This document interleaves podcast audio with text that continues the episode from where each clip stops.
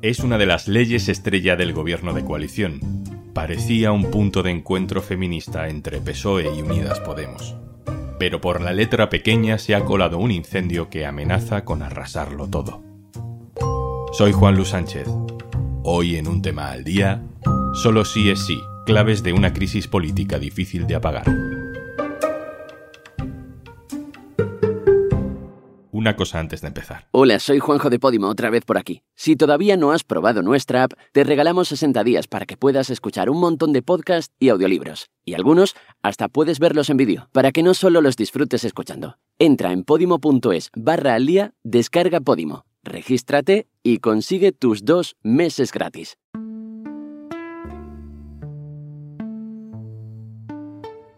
No es la primera vez que decimos, ojo, hay crisis en el gobierno. Ojo que la tensión entre PSOE y Unidas Podemos está peor que nunca. Una pandemia, una ley trans, un debate de vivienda, una reforma laboral y una guerra después, el gobierno de coalición sigue en pie. Pero estamos en año electoral y el gobierno tiene en las manos una crisis que no está claro cómo puede desactivar. Hablamos de la ley que regula el consentimiento sexual, la ley del solo sí es sí. Es una ley que diseña el Ministerio de Igualdad de Irene Montero, pasa por el filtro del Ministerio de Justicia del PSOE, pasa por el filtro de Moncloa, pasa por el filtro del Consejo de Ministros y entra en vigor. Y empiezan a darse casos, que no sabemos si son la mayoría, pero que sí son cientos, de sentencias judiciales que, en base a la nueva ley, revisan a la baja condenas de agresores sexuales. Eso empezó a pasar hace cuatro meses. La derecha tiene el foco puesto ahí, y el gobierno empieza a dividirse.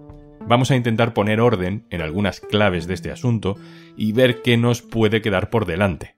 Lo hacemos con Ana Requena, redactora jefa de género del diario.es. Hola Ana. Hola, ¿qué tal? Y con José Enrique Monrosi, compañero que sigue la actualidad política del gobierno. Hola Monrosi. Hola Juanlu, ¿qué tal?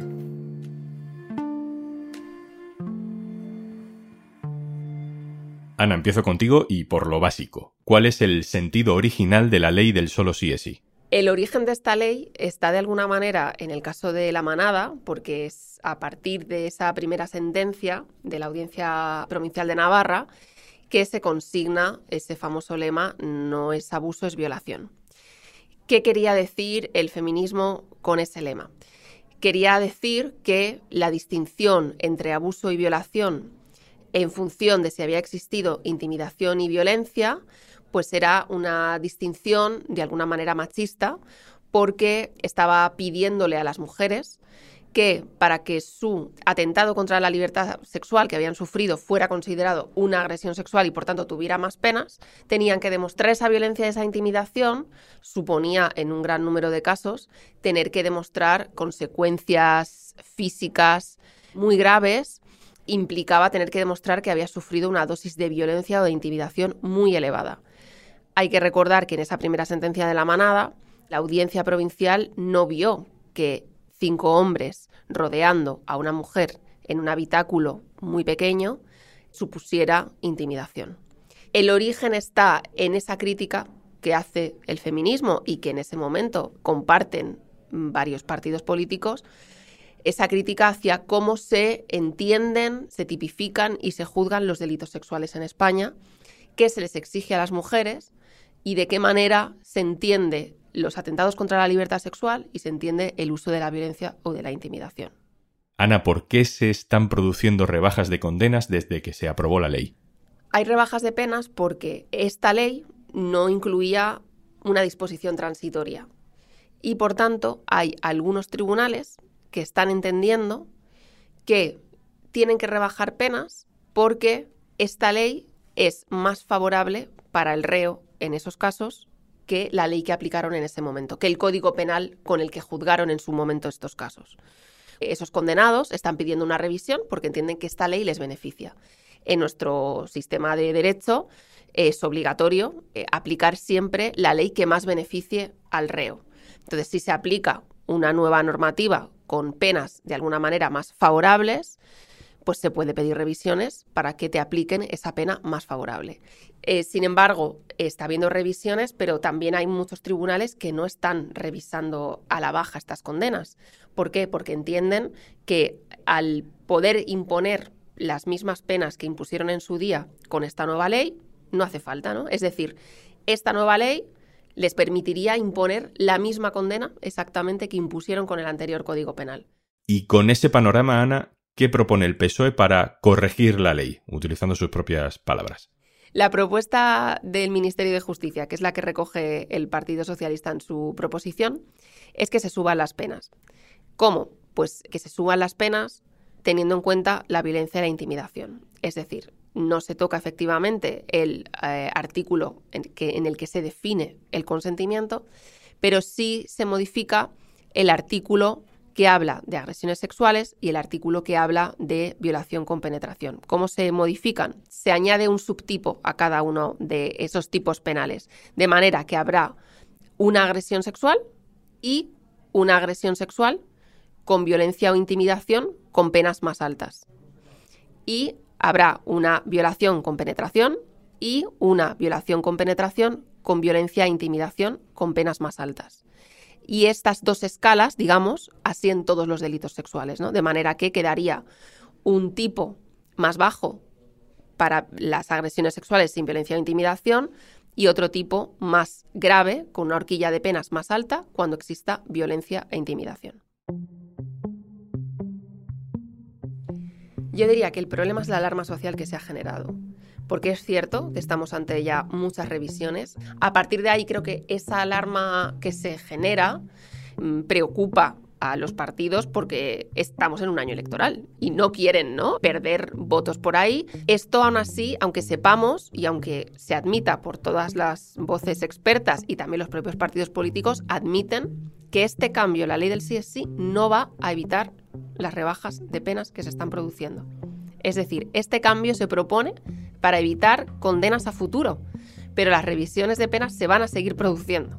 Muy importante este punto. Una modificación de la ley no evitará que sigan produciéndose rebajas en las condenas, porque los condenados siempre pueden acogerse a incluso una ley anterior si es la más beneficiosa. Bueno, nos has contado la postura del PSOE. Cuéntanos cuál es la posición ahora mismo de Unidas Podemos.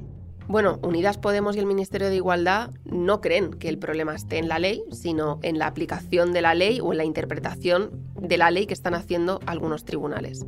Por eso su propuesta original o la propuesta en la que creen es la de un paquete de medidas que lo que eh, haga sea ayudar a aplicar la ley, ¿no? Pues por eso insisten en la formación especializada en violencia sexual para todos los operadores jurídicos. Ahora bien, puesto que eh, el presidente del gobierno, Pedro Sánchez, ve, bueno, inasumible que esto siga así y que hay que abordar esta rebaja de penas a futuro, el Ministerio de Igualdad hace varias propuestas que implican y que aceptan esa subida de penas, pero que evitan crear ese subtipo de agresión sexual con violencia e intimidación. Lo que hace la propuesta de igualdad es aceptar la violencia y la intimidación, pero como un agravante, es decir, no como un subtipo ni de la violación ni de la agresión sexual, que quedarían como hasta ahora en la ley del solo sí es sí, sino que la violencia y la intimidación serían uno más de la lista de agravantes que ya contempla la ley, que también contempla, por ejemplo, pues que se cometa por un familiar o que se anule la voluntad de la víctima o que concurran más de dos personas en esa agresión sexual. Pues la violencia y la intimidación serían un agravante más. La sensación es que esto tiene mal arreglo, que políticamente se puede complicar mucho. José Enrique Morrosi, voy contigo. Más allá de lo que dice la ley, ¿en qué punto estamos políticamente? Yo creo que ahora estamos en la digestión de un choque político de primer nivel en el seno de la coalición, quizás de lo más importante de la legislatura. Hay un profundísimo malestar en la Moncloa. Eh, nos cuentan en el gobierno que hay un profundo malestar personal del propio presidente Pedro Sánchez por la eh, incapacidad de las ministras de Justicia, Pilar Job, y, la ministra de Igualdad, Irene Montero, en consensuar una salida pactada a la crisis de la aplicación de la ley del solo sí es sí. Y yo creo que estamos en una fase de digestión después de ese choque y que hay ya quien está intentando em, diseñar una salida que esquive la quiebra total. Se ha demostrado que entre Pilar Job e Irene Montero ha resultado imposible encontrar un acuerdo y además no olvidemos en vísperas del 8 de marzo porque los trámites parlamentarios nos van a llevar prácticamente hacia esa fecha. La situación de todas maneras no es fácil y en el PSOE nos dicen que están dispuestos a sacar la reforma adelante con los votos del Partido Popular al margen de sus socios porque lo que quieren es parar esta sangría que tienen localizada por el malestar social que está generando la rebaja de condenas a agresores sexuales. Monrosi, el PSOE mm, propone las modificaciones que nos explicaba antes Ana y, ahora se da la situación un poco surrealista de que los partidos que en el Congreso suelen apoyar al gobierno, Esquerra Republicana, PNV, Bildu, Más País, tienen que decidir si votan del lado del PSOE o del lado de Podemos. ¿Sabemos hacia dónde se inclina esta balanza? Pues ahora mismo eh, todo el mundo está un poco a la expectativa de lo que terminen haciendo mm, los socios de coalición hay varios grupos parlamentarios que nos explicaban esta semana que andan realmente desconcertados por tener que elegir entre respaldar al Partido Socialista o respaldar a Unidas Podemos. Casi todos los grupos están eh, intentando hacer un llamamiento al consenso en el seno del Ejecutivo, que a ellos les facilitaría también bueno, su postura aquí en el Congreso, porque la mayoría de ellos no son capaces de pronunciarse a día de hoy sobre qué van a votar, qué van a hacer lo que le están pidiendo los socios del Ejecutivo es que se pongan de acuerdo primero dentro del Gobierno y que cuando se pongan de acuerdo les presenten ahí una propuesta para no tenerles que hacer, que elegir. Es la primera vez que en España tenemos a nivel estatal un gobierno de coalición. Somos nuevos en esto. Quizá a lo mejor por eso cada vez que hay una crisis nos parece que el gobierno se puede romper, ¿no? Se nos hace muy raro ver a ministros tan enfrentados, aunque lo hayamos visto a nivel municipal o a nivel de comunidad autónoma. Mm, Rosy, ¿tú crees que esto se carga el gobierno? Yo creo que no, o por lo menos de momento no, y no por falta de ganas. Reconocen en la Moncloa abiertamente que mm, el malestar del presidente del gobierno es muy profundo y que seguramente si estuviésemos en un escenario de una fórmula de gobierno diferente, no de una coalición que está en minoría parlamentaria, por lo tanto, eh, el margen de maniobra del presidente del gobierno no es demasiado. Pero en la Moncloa nos reconocen que en otras circunstancias la ministra de Igualdad, por supuestísimo, estaría, estaría cesada.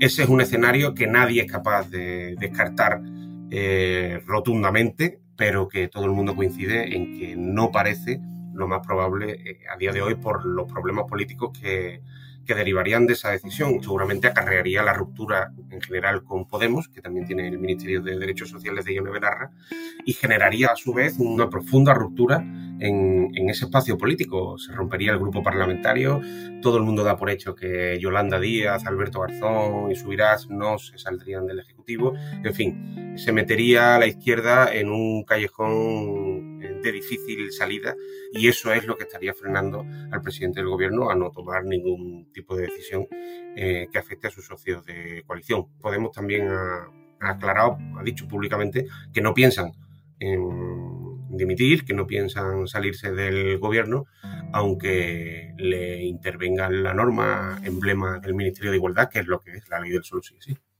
Ana, termino contigo. Es paradójico, lo hemos comentado mucho en la redacción estos días, que la izquierda haya acabado enredada en un debate sobre cómo asegurar que los condenados a la cárcel estén encerrados todo el tiempo posible. ¿Subir las penas a los violadores es la mejor forma de proteger a las víctimas de violencia machista? No, no. La respuesta sencilla es no. La respuesta más complicada es que creo que claro que hay que penar bien y adecuadamente las agresiones sexuales. Hay otros países donde efectivamente las penas son más bajas, pero hay países también donde a lo mejor no hay condenas adecuadas. Por supuesto que son delitos graves que tienen que ser bien penados pero está bastante demostrado que elevar las penas porque sí y que, existan penas elevadas no disuade a los agresores sexuales y no evita que haya agresiones sexuales ni protege necesariamente más a las mujeres. O sea, si queremos eliminar la violencia sexual, bueno, pues hay que actuar contra el machismo y hay que poner en marcha otro tipo de medidas que de hecho sí contempla eh, esta ley, porque bueno, esta ley tiene una parte muy importante de prevención de la violencia sexual y también de atención y de reparación a las víctimas. Estamos hablando de que a día de hoy ya no existen centros de atención 24 horas eh, para todas las víctimas de violencia de género en todas las provincias, por ejemplo. Esta ley insta a las administraciones a hacerlo y de hecho están en ello. Entonces, son ese tipo de medidas ¿no? de prevención, de atención y de reparación lo que ayuda bueno, a eliminar la violencia sexual y a atender adecuadamente a las mujeres que la sufren, no solo que existan penas altas. Ana Requena, muchas gracias. Gracias a vosotros. José Enrique Morrosi, gracias a ti también. Gracias a ustedes, compañeros. Un abrazo.